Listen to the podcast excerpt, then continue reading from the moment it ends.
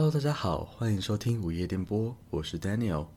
这是活在午夜的人们的专属信号，也欢迎误入黑夜的日间居民收听。每个单集我会选择一个主题与大家分享一些想法，可能是最近的生活，看了什么书，或是新上映的电影。接着我会选一篇与主题相关的短篇故事读给大家听。在最后会针对故事提供一些观点分享给大家。结尾的段落会预告下一期的主题或故事，并且让大家投稿一些想要分享的内容，在下一期一起分享。今晚的主题是名字。如果只想听故事的朋友，可以拉到十五分五十七秒的地方。那么就让我们开始吧。说到名字，不知道大家是否知道自己的名字是怎么来的？像我的名字是由父母去算命得到一个符合命理的名字。而我有的朋友是家里每一辈都有特定的字，像他的父亲可能是立字辈，他是进字辈，一路这样传承下去。我有认识的人的名字是从《诗经》中得到灵感所选出来的字，不知道你们名字是否有特别典故呢？每个人的名字都有不同的意义，但那些名字的意义究竟是什么？我想我们可以先从名字的由来看看。东方的姓名由来比较复杂，分为姓、氏、名、字。像姜子牙，姓姜，氏是吕子牙，是他的字，他的名叫做上，所以你可以叫他姜尚、姜子牙、吕尚、吕子牙。为什么会这么复杂呢？是因为姓过去只有贵族才有，氏则是氏族，从泰国时期的母系社会继承而来，像伏羲氏、有巢氏等等。这其实跟犹太人很像。怎么判断一个人是否是犹太人？就是看他妈妈是不是犹太人。如果他妈妈是，那他就是犹太人，非常有趣的。至于名是父母给的，呃，字的话，你可能长大之后自己取，或者是父母师长取都有可能。这个时候让我想到一件事，不知道大家阅读习惯怎么样？在我中二病那段时期，我很喜欢看金庸的武侠小说。以《射雕英雄传》来说，东邪西毒的西毒欧阳锋，这个欧阳的姓是怎么来的？我们都知道，这个姓氏通常可能是过去的贵族啊，或者是士族啊等等，但应该不会有一开始就欧阳氏吧？所以我后来去找了之后，发现中国的姓氏由来，除了呃一路沿承过去的先人之外，另外一种就是你的居住地。那从大到国，像是齐国，然后后来就有齐姓或诸侯的封地，叫做采邑，像是苏，就是由这里来的。那更小的话，就发现你可以以你的乡里为姓。以欧阳、上官这些其实都是这些小地方的姓氏出来的。这其实跟英文的姓氏逻辑很像，像是英文的 hill（H-I-L-L） 就指小山丘，或是 riverside 就是河旁边。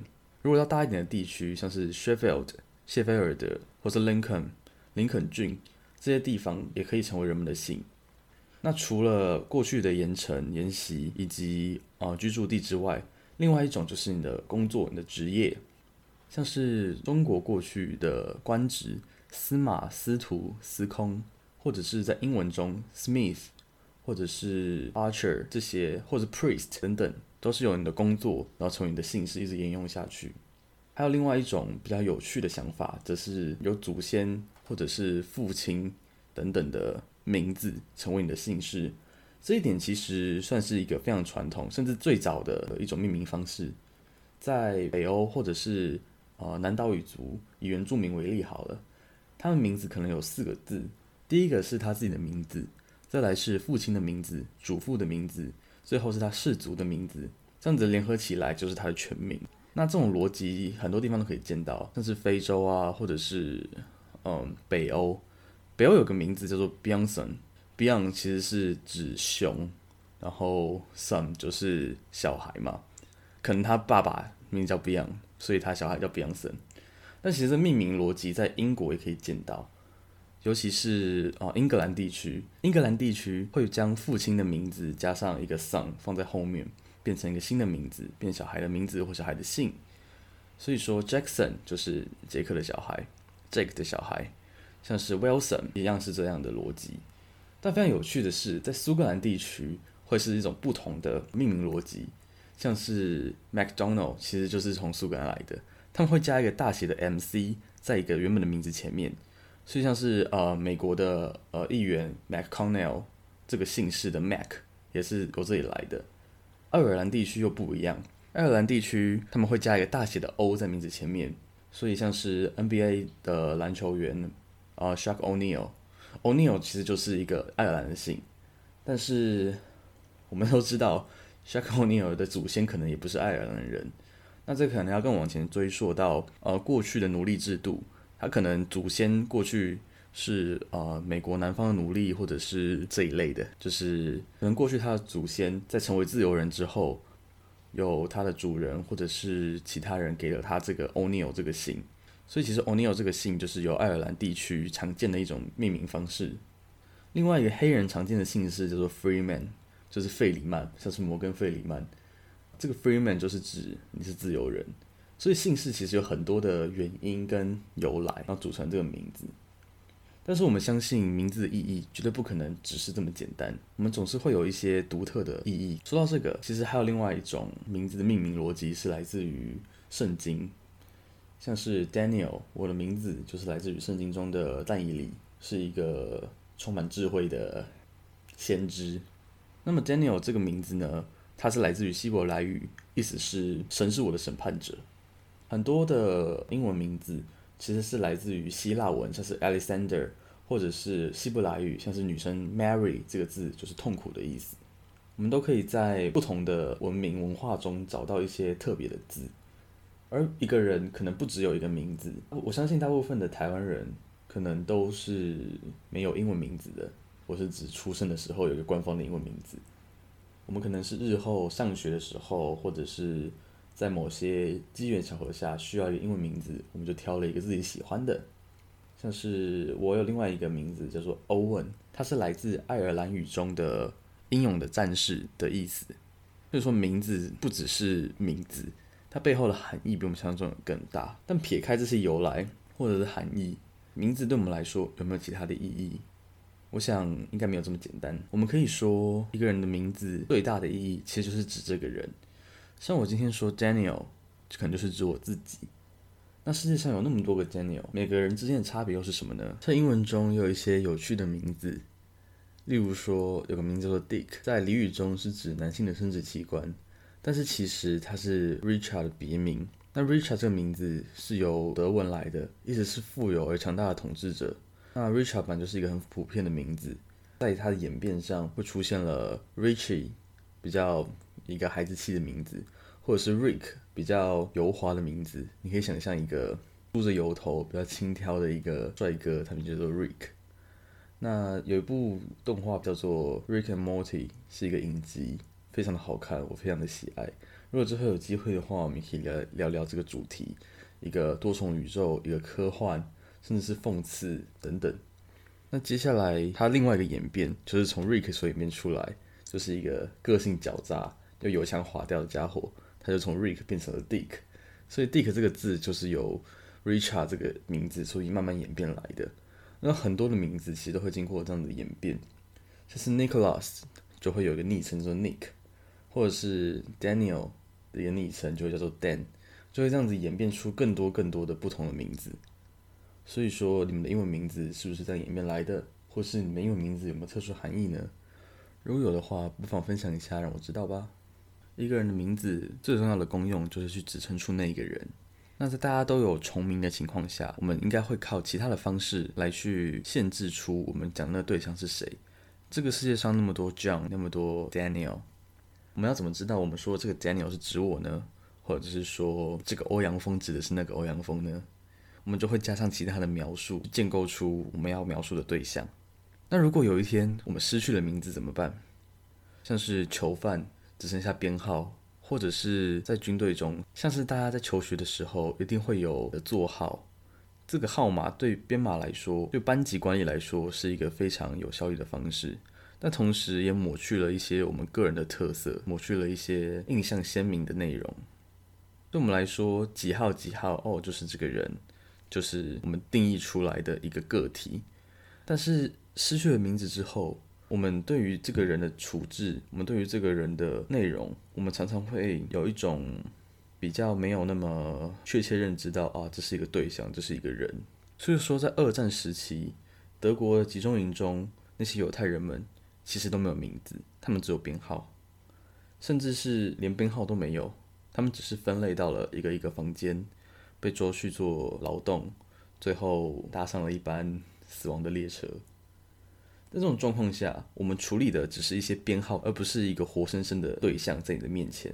我可能今天处决了一千零一号到一千零五十二号，但是如果你把它换成整整那五十二个名字，你就会发现其实它非常的沉重。但是你用数字、用编号去抹平了这些会让人不适的地方之后，就把它分散给许多的人去做不同的工作，最后集合起来完成了种族屠杀，这样好像就不会有那么多的负罪感。好像就没有那么多的错，所以名字对我们来说，除了刚刚讲的那些由来意义之外，一定是有一个更深层，也一定是有一个更加重要的内容。名字对我们重要性一定是更大。这让我想到，我前几天看了一本书，叫做《暗电街》，它的主角叫做 G 一，当然是翻译，就是从法文翻来的，叫就是 Guy 的意思，就是一个人。这本书的作者呢是 Patrick Modiano，是二零一四年诺贝尔文学奖的得主。那这是一本呃推理小说，是指一个主角他失忆了好几年，然后去追回他的名字。那他失忆的那段时间，其实是二战呃法国被德国占领的时间。那是一段大家都不愿意去回忆，大家都不愿意去细想，甚至不愿意提到的一个年代。那他要怎么样在这个年代之中找回失去的记忆，找回失去的身份？他究竟是那个 guy 还是谁？他究竟是什么样的身份？他的过去有什么？都是一个对他来说是非常重要的一件事。就像是我们其实可以改名，我们常常改名象征的是一个新的出发，象征的是一个新的未来。你过去的旧的名字也背负了你过去的一些经历，而当你失去这个名字的时候，你好像就失去了一些对你来说真的非常重要的一些过去。所以暗恋街的主角这个 G 一就要为了去寻找我到底是谁。他是怎么样沦落到这个地步？这本书非常的好看，非常推荐大家去看看。说到这一点，这个名字背负了这个人的过去，背负了这个人的经历，它是一个指向这个对象的一个特定的方式、特定的 label、特定的标签，我们就可以更好的、确切的指称出了一个人。我们刚刚说到一个人的名字代表了这个人的过去，代表了这个人的一切，就是这个人本身的一个标签。不知道大家有没有呃看过一些神话，在《山海经》中有一种中国的妖怪叫做白泽，他知晓所有天下妖怪的名字、他们的弱点、他们的习性，所以做了一本《白泽图》，上面记载所有妖怪的名字。我们看到这个名字，我们就知道哦，这是哪一种妖怪。它这代表了一件事，就是人类最大的恐惧其实就是未知。那这个未知，当我们有办法去形容的时候，它其实就不会对我们造成那么。大的恐惧。假如说我今天看到一个手脚细长、没有任何五官、肚子上有个大嘴巴的一个妖怪，我不知道它是什么东西，所以我就很害怕。那假如我今天知道它的名字叫做，我们叫它威尔森好了。这个威尔森呢，长得这样子，他很害怕亮光，他不会吃人，他其实很和善，但是看起来很可怕。这样子，我们知道这个 Wilson 是怎么样的一个存在的时候，我们就对他的害怕程度不会那么高，或者说他跟一般的狮子一样有一个危险性，可能会把你吃了。但是我们总知道什么样的方法可以去防范它，这样对我们来说好像一切就没有那么恐怖。像我们面对无穷无尽的宇宙的时候，我们是怎么样让自己感到安心？我们就是给每颗星星自己的名字，每个星群我们给予星座一个名字，我们给予。很多东西名字好像我们在宇宙中并不孤单，就像是流浪到海岛的鲁滨逊，他把一颗排球取名叫做 Wilson，与他相伴，让他不会疯狂。为什么名字这么重要？因为名字代表就是一个人，而这只是人的名字而已。提到恐惧与命名，不知道大家有没有看过克苏鲁神话？克鲁神话中一个常见的形容就是所谓无以名状的恐惧。为什么无以名状？因为超出我们人类认知的极限。为什么恐惧？因为我们无法给它命名。当我们没有办法命名那是什么东西，当我们没有办法用一个称呼去涵盖它，去尝试理解它，对于我们来说都不会再是恐惧，因为我们最大的恐惧就是源自于未知。说到这种神话，说到这种叫玄幻的东西，不知道大家有没有看过？不知道大家知不知道《所罗门王的钥匙》，一部恶魔学中的重要著作。这个故事呢，其实是在说。啊，所罗门王获得了一个充满了七十二柱魔神名字的个书，他跟某个恶魔达到了交易，所以获得这个能力。他只要知道恶魔的名字，就可以去命令他。这是我们常见的一个在玄幻作品中的一个设定。当你知道了恶魔的名字，你就或者是说恶魔的真名，你就可以去限制他的行动，以防他对你造成伤害。其实也是来自于一样的道理，就是透过这一些呃，透过名字去限制住你的对象。我们去用名字去理解它。很多时候我们其实并不理解一些东西，但是我们只要找到方式去称呼，我们只要找到一些方法让我们去理解。去建构我们自己的世界观，那对我们来说，我们就可以降低未知所带来的恐惧。我想，这可是名字的重要性吧。好了，话说到这边，就让我们开始讲故事吧。乔瑟夫 K 做了一个梦，那天天气很好，可以想去散散步。可当他刚刚迈出两步，就已经到了墓园。那里有几条蜿蜒曲折的路，看起来若隐若现，扑朔迷离。他就在其中的一条路上急速的滑行。犹如在湍急的水上稳当的漂浮，远远地他就已经注意到了一座新的坟丘，并且想在那儿停留片刻。这座坟丘好像对他有种特别的诱惑力，他想以最快的速度靠近它。可是刹那间他又看不见那座坟丘了，因为有一些旗帜挡住了他。那些旗帜舞动着，互相用力撞击着，虽然看不见旗手，但那里似乎还充满了欢呼声。当他将目光再次投向远处时，忽然看到刚刚那座坟丘就在他身旁的路边，几乎就在他身后。他急忙跳进草丛，但脚下的道路还在继续飞奔。他左右摇晃着，把握不定，最后正好跪倒在刚刚的那座坟丘前。坟丘的后面站着两个男人，他们正举起墓碑，几乎没有等到 K 出现，就把这块墓碑深深地戳进了泥土里。于是墓碑就像紧紧的砌了的似的，稳当的立在那里。这时，从灌木丛中立刻走出第三个男人，可以一眼就认出他是个艺术家。那人只穿了一条裤子和一件没有扣好扣子的衬衫，头上戴着一顶金丝绒帽，手里握着一支普通铅笔。在靠近坟丘的时候，他在空中画着图形。艺术家拿着他的笔，开始在墓碑上写字。墓碑很高，他根本不用弯腰。但是得将身子前倾，因为这座他不愿意践踏的坟丘正好将他与墓碑隔开。于是他踮起脚，左手撑着碑面，右手做了一个特别熟练的动作。这支普通的铅笔便在墓碑上写出这样的一行金字：这里安息着。每个字都是那么的清晰、漂亮、入木三分，而且是纯金的。当他写完这几个字之后，回头看了看 K。而这时，K 正焦急地等着看碑文下面的内容。他根本没有注意到那个人，只是盯着墓碑。果然，那个男人又开始继续写，但不知道出了什么故障，他无法再写下去。于是他放下笔，又一次转向 K。这时，K 也看着艺术家，他发现他的神情满是窘迫与尴尬，令人感到莫名其妙。此时，先前所有的活力都消失得无影无踪，K 也因此陷入了窘境之中。他们互相交换着目光，是那样的无助和无奈。有一种讨厌的误解将他们无情的隔开。墓地教堂的小钟也不合时宜的响了起来。艺术家挥动了一下举起的手臂，钟声就停了下来。然而片刻之后，他又开始响了起来。这一次声音很小，而且没有人制止，立刻就自己中断了。好像只是想检验一下他的声音是否跟从前一样。K 对艺术家的这种处境感到难过，他开始哭泣，长时间地用手捂着嘴巴，呜咽着，抽泣着。艺术家等待着，直到 K 渐渐平静了下来，他才决定继续往下写，因为他也只能继续写下去。此外，没有别的办法。他写下一小笔，这对 K 来说是一种解脱。然而，艺术家好像极不情愿的才完成了这一笔，字体已经不再那么秀丽，也失去了金光，变得苍白无力，模糊不清。只是无把握的延伸着，但是这个字母却很大，这是一个字母 J。刚刚写完它，艺术家就暴怒的伸出一只脚向坟丘跺去，落了周围的土壤不断的向上飞扬。终于可以明白了，然而想要求艺术家的原谅却已经晚了。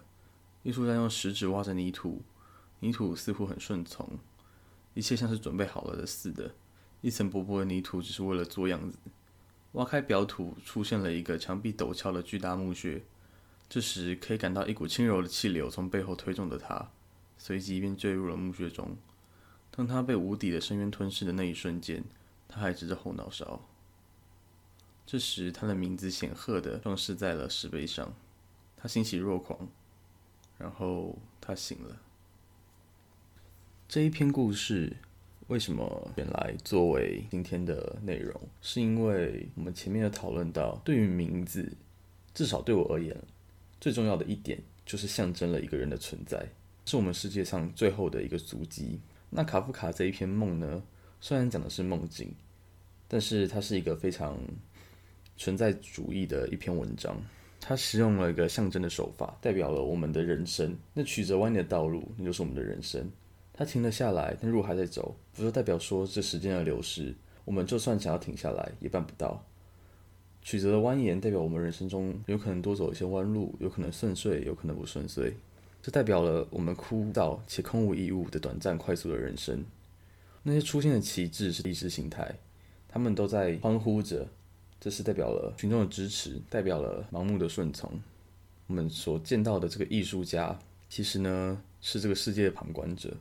你想说他是上帝也行，你想要说他是不同宗教中的神灵也行，或者是一个跳脱、单纯的跳脱了这个世界旁观的一个存在。那这个墓碑其实就是我们人生的思想和价值还有意义。那为什么会是一个墓碑呢？因为我们留下，而且我们也只能留下我们的名字，作为我们在世界上最后的留存。这个艺术家。是记录下这个时代的关键的人物。那他们意识到，他除了这个记录下这个人，他也别无选择，因为他最后能够留存下来的，也就是那一个人的名字。我曾经在书上看到这么样一段话：人的一生会死三次。第一次，当你的心跳停止，呼吸消失，你在生物学上被宣告了死亡。第二次，当你下葬的时候，人们穿着黑衣出席你的葬礼。他们宣告你在这个社会上不复存在，你已经离去。第三次死亡是这个世界上最后一个记得你的人把你忘记，这时你就真正的死去，整个宇宙都不再和你有关。而这个也是我们在这个作者卡夫卡在这篇文章中有提到的一个概念。我们用象征的方式去表示了生命的虚无，象征了我们的存在。而在最后，我们三次死亡之后。我们真正留存的，可能就只是那个名字。千百万年后，一个出土的历史化石上，可能刻着你我的名字，而这个名字代表我们存在过的痕迹。真实的我们其实早已不复存在，我们就是时间洪流中的一粒沙，过了那短暂的瞬间，便会成为河底。对我们来说，我们璀璨的一生，是这个宏大宇宙中的一瞬间。我们认为的永恒，也不过只是人类所理解的时间之外的一种衡量。对我们而言，所谓的永恒究竟是什么？我觉得很难解释。对我们来说，存在是什么？我想，里面也没有一个人可以给出让大家幸福的答案。但最少最少，我们可以确定，我们的名字是象征我们存在中最重要的一个事物。但这个议题也是值得讨论、值得思考的一点。像是刚刚提到的《暗恋街》这本书，主角就是失去名字的人，他也是存在，但是他的存在却是非常的不稳定。他为了找出自己确实是谁，他要找出过去的自己究竟存在于什么样的状况，或是怎么样的一个存在，所以他才会去苦心寻找自己的名字，苦心寻找自己的过去，寻找自己的记忆。那这一些不就是我们人一生中最重要的事情吗？我们这么努力，就是要证明自己的存在，证明自己的价值，证明自己的人生究竟是如何。而我们的名字，若是盖刮了一切最后的一个总结？我们将自己的人生打包之后，贴上一个标签，写上的不就是我们的名字吗？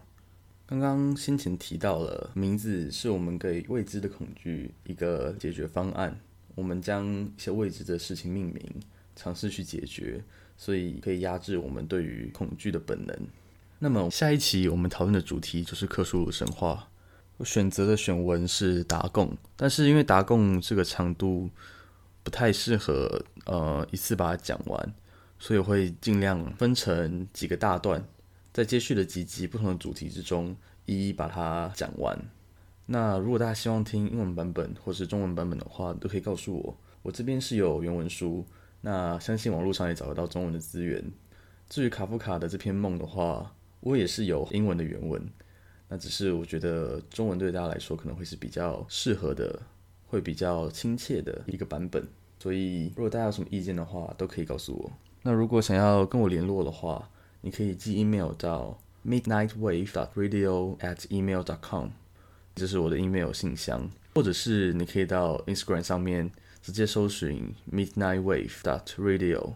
也可以找到我的 Instagram。那之后可能会不定期的办一些活动，或者是分享一些新的资讯，也是一个互动管道。所以说，还没去追踪 Instagram 的，就赶快去追踪吧。那有什么特别想要分享的，或者是希望我念的故事，或者是想要我制作什么样的内容，或者是 Anyway 什么都可以了。就是如果大家有什么想法，都可以透过这两个管道分享给我。那么我们今天节目就到这里，大家再见。